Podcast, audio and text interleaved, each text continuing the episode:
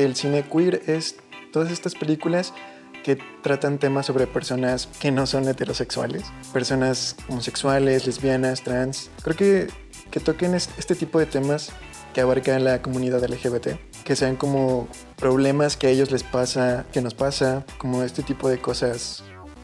Él es Omar Mejía, estudiante de la especialización de cine en la Universidad Veracruzana, y su tema de interés es el cine queer, el cual asegura ha evolucionado.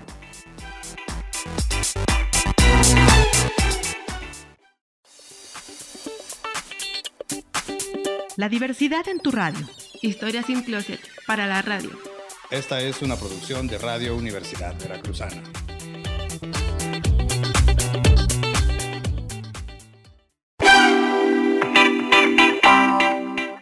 La evolución del cine queer, explica Omar, ha ido tanto en los personajes como en las historias, lo cual le causaba cierta inquietud. Ha evolucionado bastante. Yo recuerdo que cuando era niño yo soy de un pueblito muy pequeño, entonces allá pues nunca veíamos películas, no llegaba, o sea, no no hay cine ni nada de eso. Entonces, pues solamente veía lo que pasaban en la tele, ¿no? En televisión abierta. Entonces realmente siempre sentí que había algo diferente en mí, pero no sabía qué ni por qué. Entonces, justamente esto que en la televisión retrataban a el hombre gay como algo chistoso o algo que era como la burla, pues siempre era como, wow, no quiero hacer eso. Y ya después, cuando llegó un internet a mi casa, recuerdo que sí empecé a, conocer como estas películas diferentes, donde podía yo ver que habían más personas que eran como yo. Y al principio sí fue como difícil, porque igual yo también comencé a ver películas como El lugar sin límites, o veía películas como las de Almodóvar, Todo sobre mi madre, o La mala educación, que trataban sobre temas como el VIH o como que si eres gay quieres convertirte en mujer, pues también eran como temas que sabía que nunca lo iba a ver en la televisión abierta, pero pues sí, también he notado que poco a poco han, han existido más directores, más directoras que han este, comenzado a hablar de este tipo de temas de una forma muy distinta, ya no nada más como de la forma como física o de cómo se ven o de cómo se perciben las personas queer, sino de cómo sienten y de cómo son sus experiencias. Pero sí he notado que ha avanzado bastante.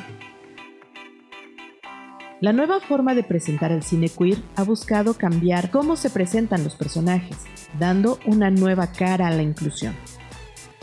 Enfocado en la diversidad sexual, creo que no es nada forzado. O sea, por ejemplo, yo veo como si más niños como yo y como otras personas hubieran visto este tipo de series, este, este, tipo de películas, quizá hubiera sido un poco más fácil. Entonces siento que ha evolucionado para bien.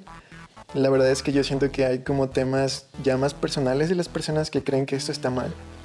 Porque igual digo, esto de la inclusión pues solamente lo vemos en Netflix, ¿sabes? O sea, cuando vamos a ver más inclusión forzada en televisión abierta, ¿sabes? O sea, es como, siento que aún falta mucho, pero no, yo no lo considero como una inclusión forzada. Siento que hay más apertura, hay más aceptación hacia este tipo de temas. También, las historias han cambiado, dando notoriedad a la población sin saturarla. Creo que en el cine siempre se ha intentado hacer que haya más que una simple historia de una persona de la comunidad. Creo que, por ejemplo, antes, o bueno, en su mayoría el cine LGBT, toca temas muy centrados sobre la aceptación, sobre el rechazo, sobre ese tipo de temas. Pero creo que últimamente, en, en, en estos momentos, creo que hemos visto películas muy populares, muy famosas, muy que han sido reconocidas mundialmente, que no se tratan sobre un tema queer o LGBT como tal, sino que tienen personajes que son queer pero que la historia o el guion o todo el tratamiento que se le da a la película no solamente es LGBT, ¿sabes? Por ejemplo, La ballena, The Whale, que pues la película es sobre un hombre que es homosexual, pero no trata sobre su vida como homosexual, sino sobre su depresión, ¿no? Sobre un hombre que tiene obesidad mórbida y toda su depresión. Y también, por ejemplo, todo en todas partes al mismo tiempo, que la película no trata sobre una chica que es lesbiana, sino trata sobre el amor de una madre que quiere aceptar a su hija y el personaje principal es una chica lesbiana. Y no se trata sobre la aceptación de una chica lesbiana y todo su sufrimiento, sino viajes en el tiempo, en los multiversos, un montón de efectos especiales, ¿sabes? Y pues fue la película que ganó el Oscar, la mejor película hace poquito igual vi la película de Spider-Man, creo de, de Spider-Verse, que se hizo muy popular que, por ejemplo, Spider-Man es una chica trans. Y no te lo dicen como tal en la película, es, o su vida trans, o, o, su proceso de identidad, ¿no? Sino te lo, te lo dicen con colores, con la colorimetría del personaje. También te lo dicen porque tienen easter eggs donde el papá tiene una, una, bandera trans en su uniforme o que Gwen tiene en su, en su cuarto una bandera que dice protejan a las vidas trans, a las infancias trans. O sea, claro que sí, o sea, un montón de niños van a ver esa película y un montón de adolescentes y un montón de padres de familia van a verlo. Que ser trans no es como lo que creen que es, sino es, va mucho más allá, ¿no? Creo que sí, ese tipo de películas y ese tipo de mensajes están bien hechos y no, por ejemplo, ahí nadie ha dicho es como inclusión forzada, sino solamente un personaje. Sobre la inclusión forzada, Omar explica.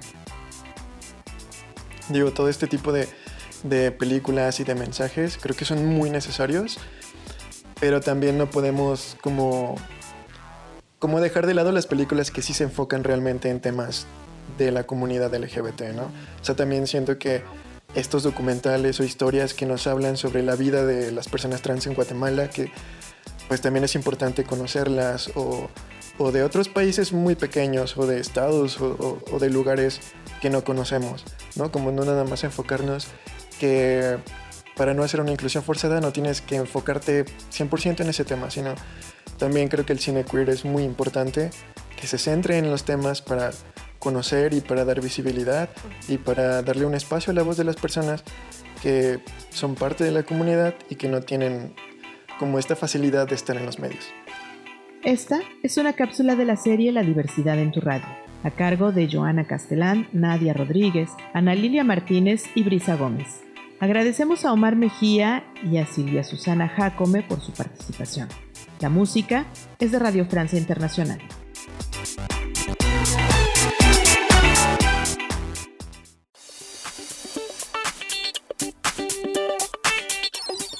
Termina junio escuchando La diversidad en tu radio. Escucha la serie por Radio V en el 90.5 de FM, en www.v.mx diagonal radio, en la app de Radio V y en nuestras cuentas de Spotify, Apple Podcast y Google Podcast. Esta es una producción de Radio Universidad Veracruzana. Historias sin closet para la radio.